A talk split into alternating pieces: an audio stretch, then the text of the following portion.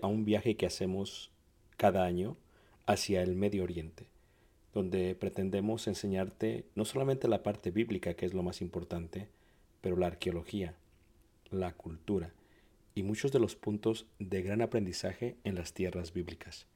El próximo año estaremos viajando desde Egipto a través del desierto en las jornadas de los israelitas, tocaremos Jordania, veremos una de las maravillas del mundo antiguo que es Petra, subiremos por la tierra de los edomitas, amonitas y los amorreos y entraremos por el río Jordán hacia lo que sería la tierra prometida y finalizaremos con la tierra prometida.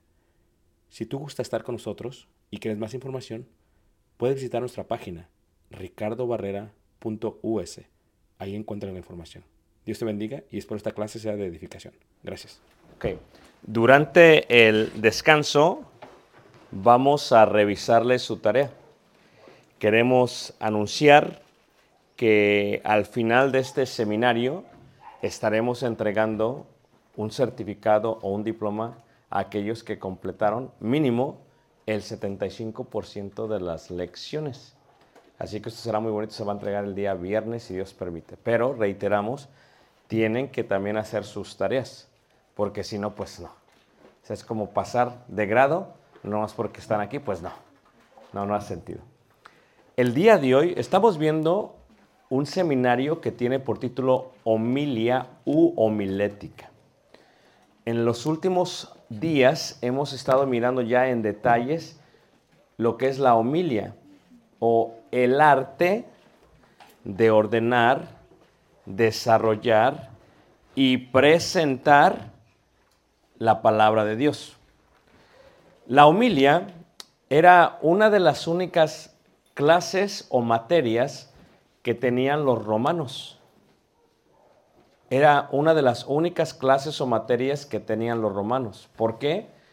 Porque, y los romanos de clase alta, porque muchos de ellos serían senadores y tenían que presentar, tenían que convencer y tenían que ayudar a reformar ciertas leyes que afectaba dentro del imperio romano, lo que vendría a ser parte de la república antiguamente y después fue el imperio.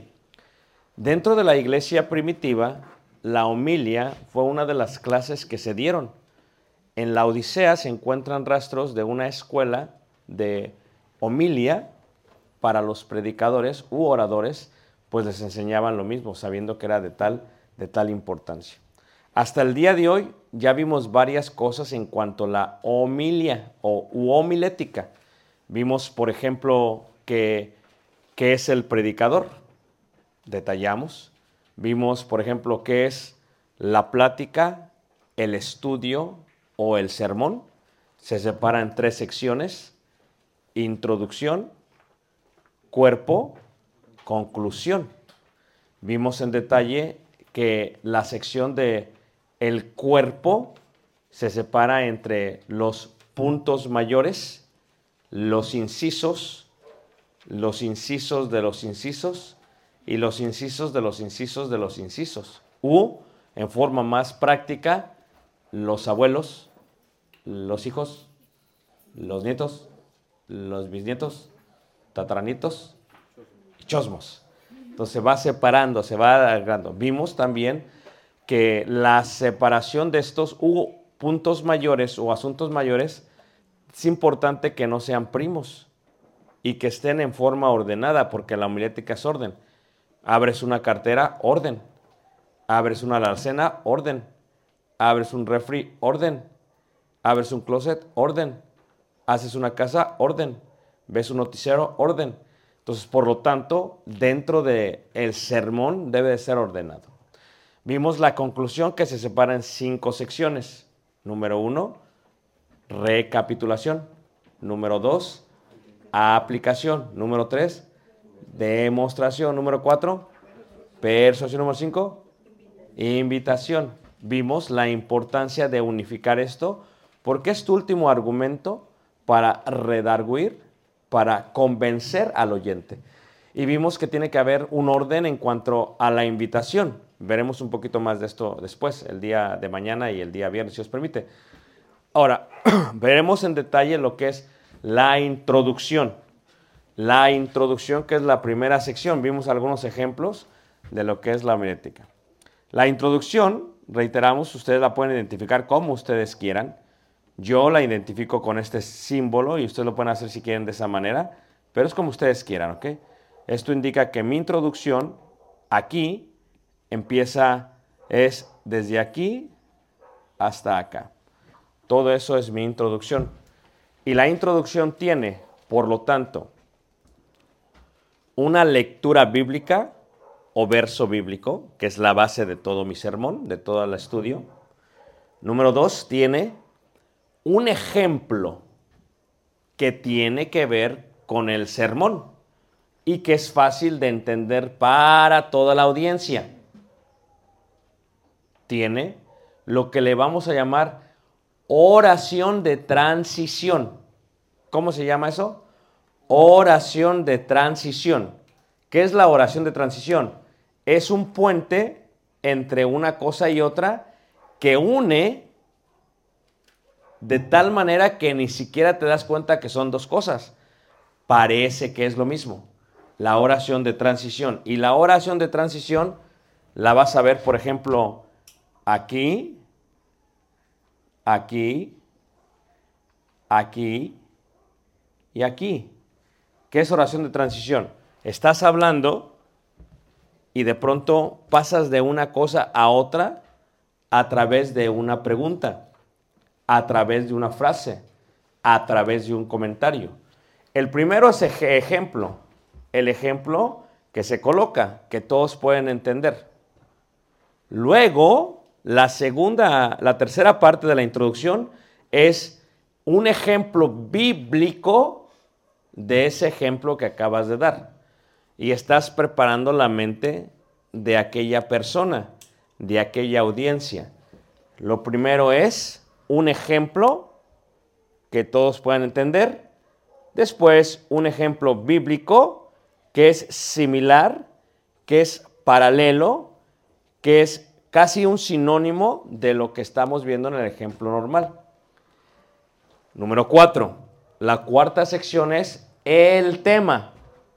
¿Cuál es el tema? El tema a considerar.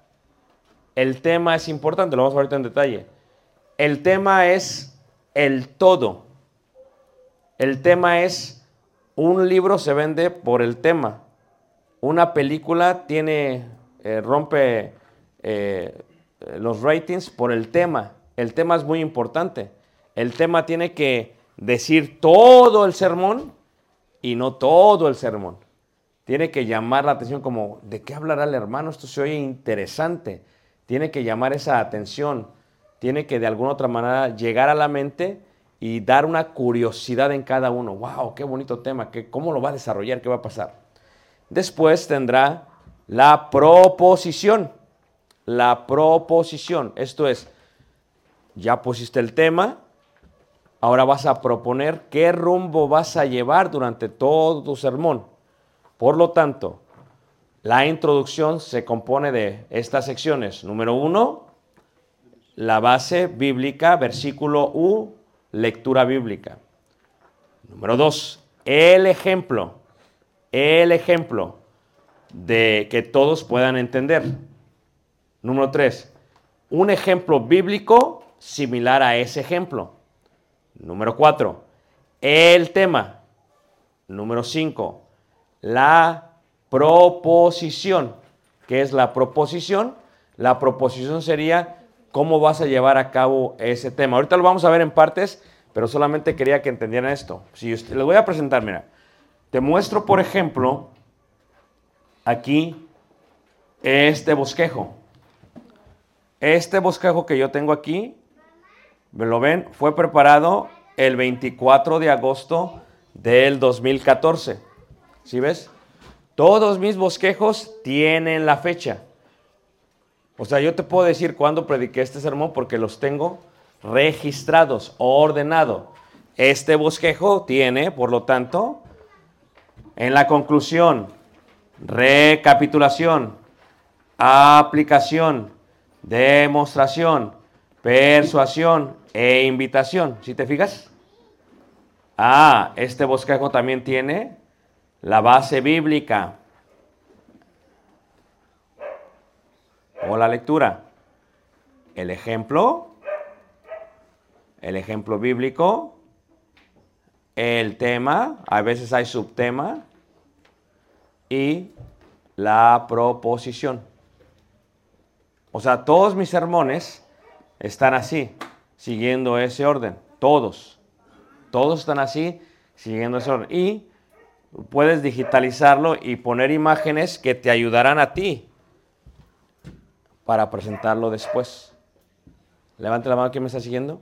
Así que si tú eres ordenado y vas a predicar los próximos 20 años y empiezas a predicar, a preparar sermones, tendrías aproximadamente mil sermones escritos por ti, desarrollados por ti, ordenados por ti.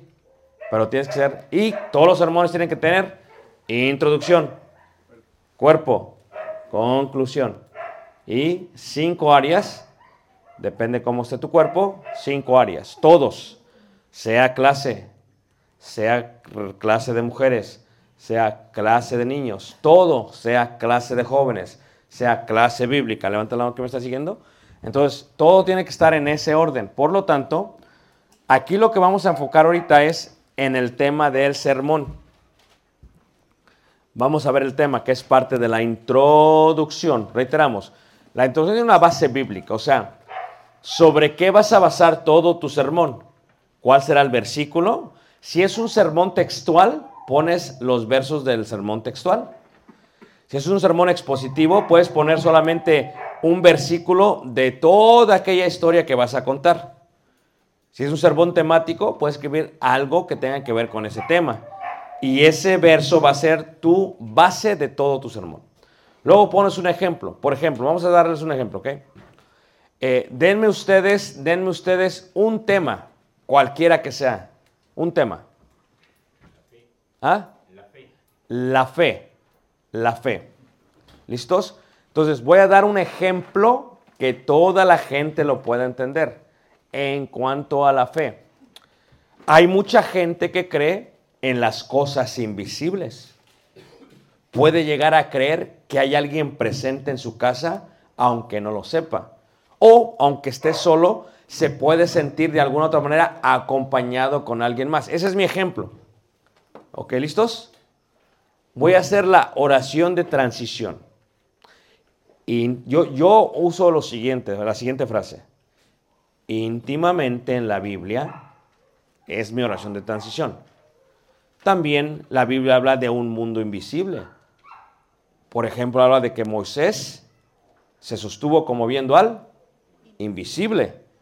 Dice la Biblia también que es la fe, la certeza de lo que se espera, la convicción de lo que no se ve. Ahí ya te he dado el ejemplo, ya te he dado el ejemplo bíblico y ya te he dado la oración de transición. Ahora, estaba hablando de es, fue, es fe, la certeza de lo que se espera, la, la convicción de lo que no se ve, y diría yo lo siguiente, basado en esto, oración de transición, vamos a ver la fe en Dios, mi tema, la fe en Dios. Ahora, voy a colocar la proposición. Podríamos, es un tema, ya vimos de esto, es un objetivo muy general. Así que podríamos hablar de varias cosas en cuanto a la fe en Dios. La proposición es por dónde me lo voy a llevar. Voy a dar unos ejemplos. La fe en Dios. Basado en esto, voy a ver ejemplos de hombres que tuvieron fe en Dios. Eso me da el rumbo de mi sermón. Esa ya es mi proposición. O, basado en lo que he dicho, eh, eh, otra cosa, voy a darles un ejemplo del Antiguo Testamento de la fe en Dios. Y eso me va a dar el rumbo. ¿Si se fijan la diferencia? Si yo digo ejemplos, puedo decir la fe de Noé, primer asunto. La fe de David, segundo asunto. La fe de Juan el Bautista, tercer asunto. Y la fe del cristiano. ¿Me entiendes? Ahí estoy ahí. Pero si dije el propos la proposición, la propuesta, perdón, es un ejemplo del Antiguo Testamento, puedes coger uno. Hablaré solamente de la fe que tuvo Job. Y eso va a ser todo mi bosquejo y toda mi conclusión. Eso le da rumbo a. Rumbo a. Otro ejemplo, vamos a ver. Díganme otro ejemplo. Cualquier cosa. Aunque no sea bíblica.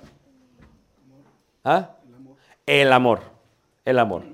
Mi versículo base sería primera carta de uh, Juan 3:16. Porque de tal manera amó Dios al mundo que ha dado su único que, que, todo aquel que supera más tenga vida eterna. Es la base. ¿Listos? Primero, ¿qué tengo que hacer? Ejemplo que todos puedan entender. Y podrías decir, oh, qué bonito es cuando nace un hijo, que de pronto mientras está en el vientre, la madre siente un profundo amor por él, pero cuando da luz, se eleva ese amor que tenía por el bebé. Ese es mi ejemplo. En vista de esto, oración de transición. Íntimamente en la Biblia, así sucedió también con Dios. Dios tuvo un hijo y lo amó, pero amaba también otros que quería ser los hijos de él. Y por lo tanto, dio a su hijo con un amor muy profundo. Y de esta manera mostró el amor. Tema. ¿Me están siguiendo todos? Ahora, proposición. Ahora quiero hablarles del amor que mostró Dios cuando dio a su Hijo en la crucifixión. Proposición. Me voy a enfocar solamente en qué. Sí, pero ¿en qué? En la crucifixión. Mis asuntos tienen que ver con eso. Porque esa fue mi propuesta. Entonces ya la iglesia, ya la audiencia sabe por dónde me voy a ir. Pero cuidado, si propones algo, no agarres monte. Porque tú le dijiste a la iglesia, me voy a ir por aquí. Voy a mostrar el amor en la crucifixión. Pero me gustaría hablarles, hermanos, de cuando nació Jesús en Belén. No. Primeras, no. Ya y ya. Reprobado. Ni digas que te enseñé yo milética, por favor. ¿Ok? Porque ¿qué pasa? Si esa fue tu proposición, no agarres monte. Y luego agarras monte y es monte alto. Porque entras, Jesús nació en Belén. Y fíjense que en Belén es muy bonito Belén. Decía que había unos rebaños. Y ustedes saben que los rebaños tienen cabras y tienen ovejas. Y a veces cuando crecen las cabras tienen cuernos. Ya agarré qué? Mucho monte. Y luego estoy en el monte y no me puedo regresar. Se supone que yo propuse que iba a hablar del amor de Dios en la que crucifixión. Si ese va a ser mi enfoque, ese va a ser mi enfoque. No te salgas, no agarres monte. Luego se le ocurre al hermano porque habla y su mente va más rápida que su boca, lo quiere meter de las greñas. ¿Sí entienden este concepto? So, como que va y estoy hablando de las cabras, esto dice, ay, se acuerda. Híjole, pero creo que me estoy voy mal. Y digo, y está, y los cuernos del carnero. Ay, Poncio Pilato, espérate, rompes el orden de la mente de la persona. Y lo que haces con su corazón y su mente es, de veras lo haces. Y dices, ¿qué pasó? Me teletransporto. ¿Sabes qué acabas de hacer? Cambiarle el canal a la televisión. Y se siente bien feo, ¿a poco no? Cuando tu esposo agarra el control, va a ser un desastre. ¿Por qué? Porque la mujer siempre lo tiene en un canal. Y ve, ¿A poco no? Y llega el marido y le cambia. Y le cambia. Y, eso es ver televisión para nosotros. Le cambia, le cambia, le cambia, le cambia. Entonces, luego está predicando el hermano y le cambia, le cambia, le cambia, le cambia. No, eso ya es un desastre. Por favor, si agarran monte, no les enseño milética. Rompen el certificado. Por favor. Por favor. ¿Vieron el ejemplo? Hagamos otro, otro tema, a- a- otra, otro tema, hagamos otro. Caleb. El apocalipsis eterno. El Apocalipsis eterno. Versículo. Primer versículo, ¿ok? Podría ser, Dios es el mismo, ayer, hoy, por los siglos de los siglos. El primer versículo, Hebreos, ¿ok? Ahora, ejemplo. Hay cosas que están escritas que duran muchísimos años y el ser humano ni siquiera se dan cuenta porque están debajo de la tierra. Y luego cuando los arqueólogos la abren, se dan cuenta que eran como infinitas. ¿Qué llevo? Estoy llevando a la mente. ¿Si ves cómo te llevo? Oración de Íntimamente en la Biblia, así se escribió un libro que no solamente data a un tiempo, sino a todos los tiempos y que habla de la eternidad. Oración de Jesús como si fuese una revelación, oración transición, a la cual se le llama el apocalipsis eterno. ¿Sí se fijan? ¿Me están siguiendo todos? Ahora, quisiera que viéramos el apocalipsis eterno basado solamente en las profecías futuras. Proposición. Cuando agarras mucha experiencia, haces esto. Si ves cómo no estás así como que, no estás como que, eh, hermanos, les quiero hablar de qué dije que iba a decir. No. Por eso uno agarra tanta práctica que ya sabe cómo lo va a hacer. Pero ¿cuál fue mi proposición? ¿A través de qué te lo voy a explicar? Profecías futuras. Entonces, mis asuntos mayores tienen que ser de qué? No agarres monte.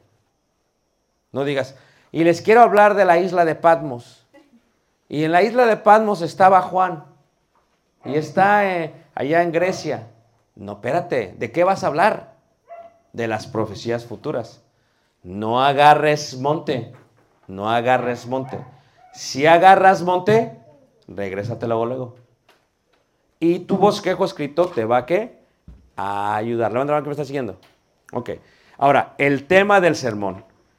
En esta parte, como las anteriores, hablaremos varias cosas. La definición del tema. El tema es la materia que trata el sermón. El tema es la idea central del sermón. Es el asunto presentado en el sermón. Es una simple frase que dice todo y que no dice nada.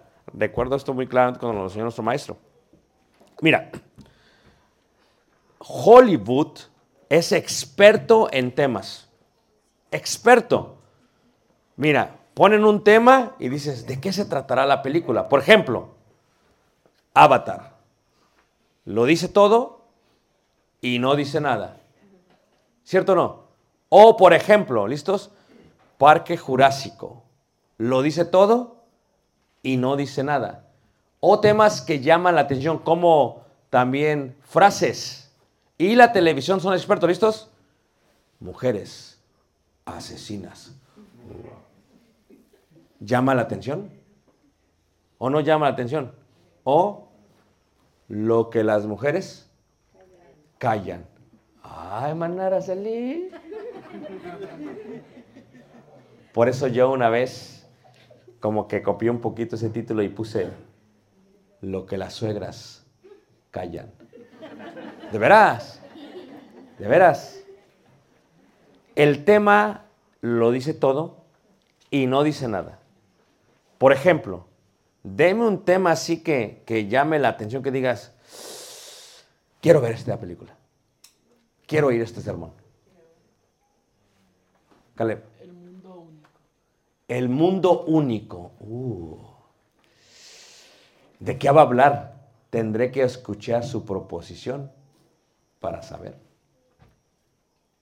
¿Otro? Gracias, Carlos, muy buen trabajo. El Señor de los cielos. Ándele, el hermano ve series de Netflix. El Señor de los cielos. Muy bien. ¿Alguien más? El día después de mañana. O sea, pasado mañana. ¿Verdad que sí? O sea, ¿tú ves cómo estoy desarrollando? Ustedes van a ir haciendo temas interesantes. Como para los niños podría ser el niño héroe. El niño super chachallín. ¿Se fijan? O un tema juvenil. ¿Ah? ¿Ah? ¿Melina? Merlina. Ah, es que es que yo no tengo Netflix, pero bueno. Podría ser un tema juvenil. Como los tengo. Esta es una regla de oro, una táctica.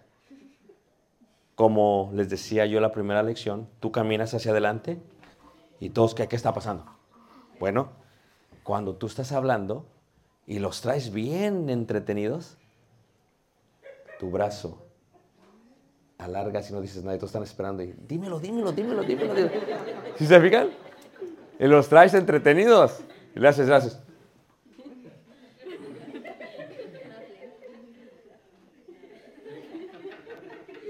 Merlina. Entonces, eso es algo que trae. eh, eh, Tú tienes que hacer eso. Tienes que atraer la emoción, atraer la curiosidad y hacer eso. Puede ser a través de preguntas. Preguntas. Preguntas. Así lo hacía Jesús. Ahorita veremos algunos ejemplos de temas. Tema es no solo la esencia del texto, sino el lazo de unión de los diversos pensamientos que entran en el sermón. Tema es el sermón condensado y el sermón es el tema desarrollado. Tema es la palabra, frase, oración o expresión que encierra todos los asuntos contenidos en el texto. Pasaje bíblico a tratar en el sermón. Yo siempre elijo aquí versículos y mis versículos me dan el tema. Hay veces me dan el tema. Por ejemplo, Jehová es mi pastor. Ese ya es un tema. Otro versículo que decidí fue irreprensibilidad y sencillez. Lo sustraje de un versículo. Entonces, cuando yo estoy estudiando la Biblia, hago una mazoreta como les enseñé en la primera lección y digo, esto sería un buen tema a tratar. Esto sería un buen tema a tratar. Como cuando dice eh, Pablo, toleradme un poco de locura. Ah, qué buen tema. La locura de los hermanos. O una serie que estoy desarrollando ya que se llama Los dones carnales. Fíjense, hay hermanos que tienen el don de caer gordos. ¿O no?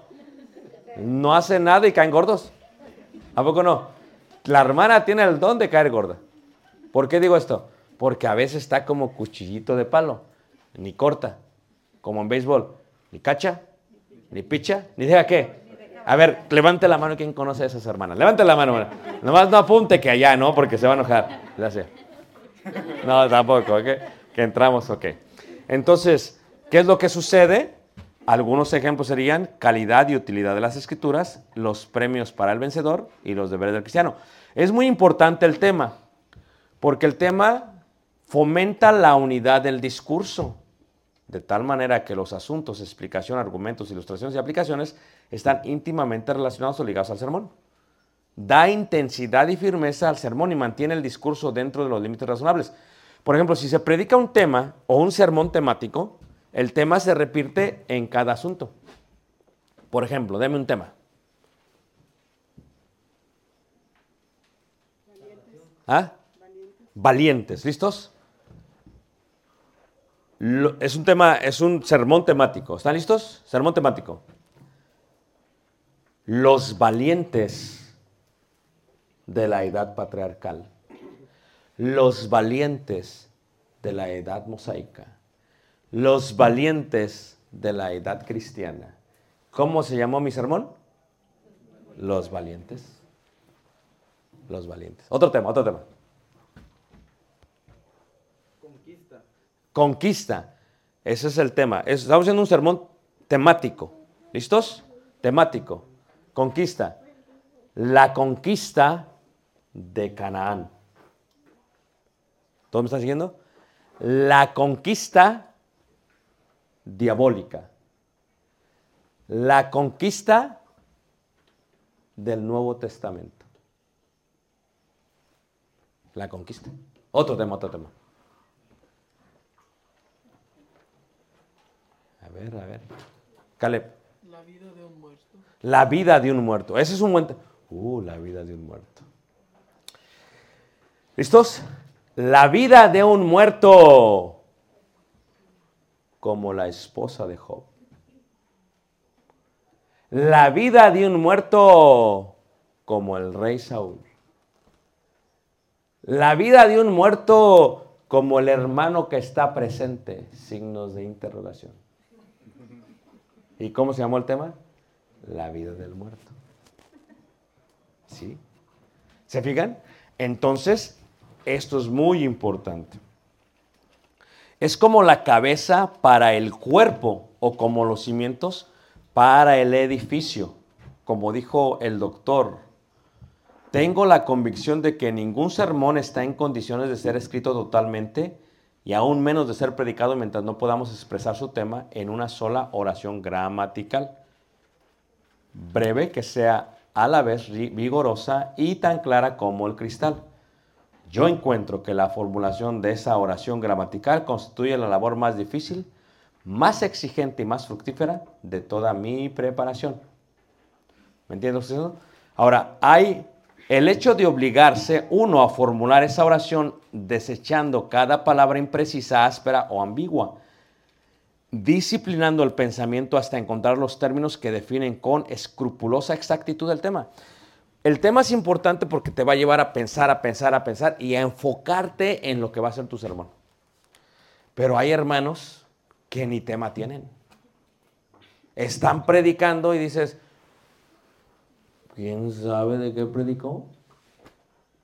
Dices, habló de esto, habló de esto, habló de esto y habló de aquello.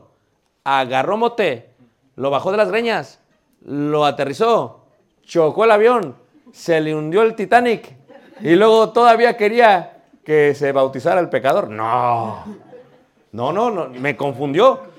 Levante la mano, ¿quién conoce a esos hermanos? Ni tema tiene sus hermanos. ¿Por qué? Porque ni ellos saben qué quieren predicar.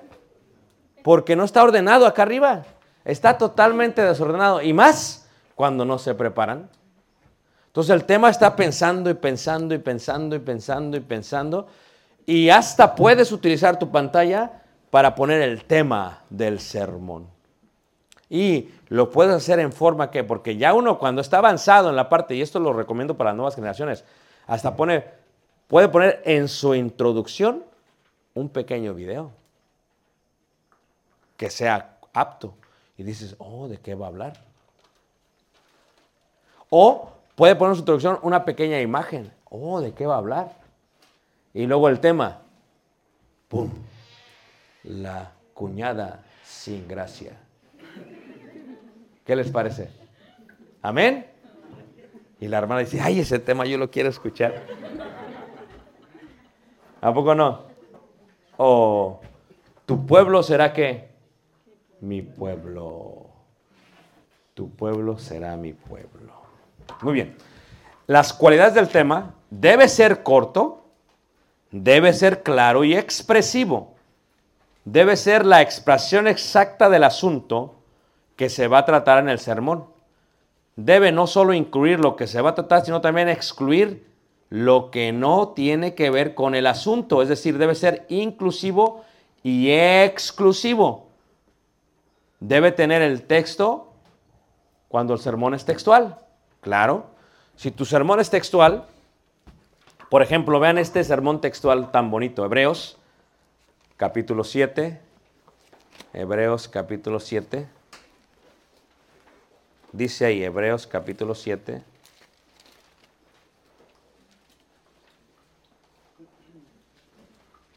Ocho, perdón, sí, capítulo 7, versículo 26. Fíjate qué, es, qué sermón tan profundo. Aquellos maestros de Biblia, como yo, que damos series, ponme atención, me dicen los hermanos, oye, es que tú te aventaste todo el año viendo solamente una carta de dos capítulos o tres, ¿cómo le hiciste? Tip, regla de oro, es que es mis, todas mis clases bíblicas son sermones textuales. Sí, y no llevas prisa. No llevas prisa. Dice el hermano, hermanos, me toca dar la clase del libro de Apocalipsis y como solamente me dieron la oportunidad de darlo en el mes de enero, se los voy a dar en el mes de enero, todo el Apocalipsis. No, no, no, no, es una falta de respeto al libro de Apocalipsis. Porque ¿cómo lo vas a dividir en tantas pocas clases? No llevamos prisa. Yo, por ejemplo, ahorita estamos viendo Filipenses. Y le dije, vamos a durar un año y medio. Dicen, ¿qué? Un año y medio. ¿Por qué tanto? Porque voy a ir a Cozumel. Por eso, porque un año y medio. O sea, no. ¿Por qué tanto? Porque no llevas prisa, es textual. Cuando di Hebreos, duró unos dos años. Cuando di el antiguo, el Pentateuco, la ley, la Torah, duré seis años. No llevamos prisa. Versículo por versículo. Tip regla de oro. Si tú preparas clases bíblicas y los haces textuales, vas a estar bien preparado al final de ellas. Pero no llevas prisa, mira. Take it easy, dicen los americanos. Suavecito, suavecito. Porque, daré un ejemplo que entenderán. Cuando uno va a ser menudo, ¿calienta la carne rápido? No, se limpia el menudo una noche antes se le quita toda la grasa al menudo, se lava el menudo, se coloca en agua con cebolla, con ajos, amén, y se tapa y se deja toda la noche a fuego qué? Lento. Así que no digas que tú no sabes predicar. Así tienes que hacer tus clases. Lento. No llevas prisa. Poco a poco, poco a poco. Así como cuando se duerme el bebé, lento. Ok, sigamos. Fíjate este, este sermón textual. Porque tal sumo sacerdote nos convenía, santo, inocente, sin mancha, apartado de los pecadores, hecho más sublime que los cielos. Fíjate qué sermón textual tan amplio, poderoso, ¿a poco no? Ahí sí te vas a tardar. Te vas a tardar. Porque la primera pregunta es, si no entiendo algo, tengo que más soretear. tengo que ver los orígenes. Ya tienes tu librería, tu- tus herramientas, ya vimos. Diccionario bíblico, léxico, concordancia, diccionario hebraico, diccionario griego, diccionario aramaico, diccionario latín. Ya tienes todos. Diccionario Larousse. Te vas a aventar unos, unas clases bíblicas profundas, ¿a poco no? Pero no, escúchame, ¿qué pasaría? Fíjate, los hermanos aquí nos han tratado como reyes, pero pon atención. Fíjate tú, que viniéramos desde Chicago a Cozumel y que la hermana nos dijera, les he preparado una sopa excelente. Y abre el microondas. Maruchan. No, no, no, no, no, no, no. ¿Verdad? ¿Qué diría uno que viene? Gloria a Dios, amén. Tiene uno que sujetarse con lo que le den. ¿A poco no? Resulta que cuando tú das una comida enlatada, alguien más la preparó. No tiene tu sazón. ¿Me entiendes? Entonces, en la Biblia tiene que ser un tema que tú preparaste. Pero fíjate, ¿qué hace la hermana? Corta la naranja, corta el limón, van por los aguacates, que estén frescos, los abren, corta lo que será el chayote, lo que será la gallina. Va pasando la gallina, la mata, la despeja, la coloca a fuego lento, le echa todo. Y fíjate, y cuando uno prueba qué?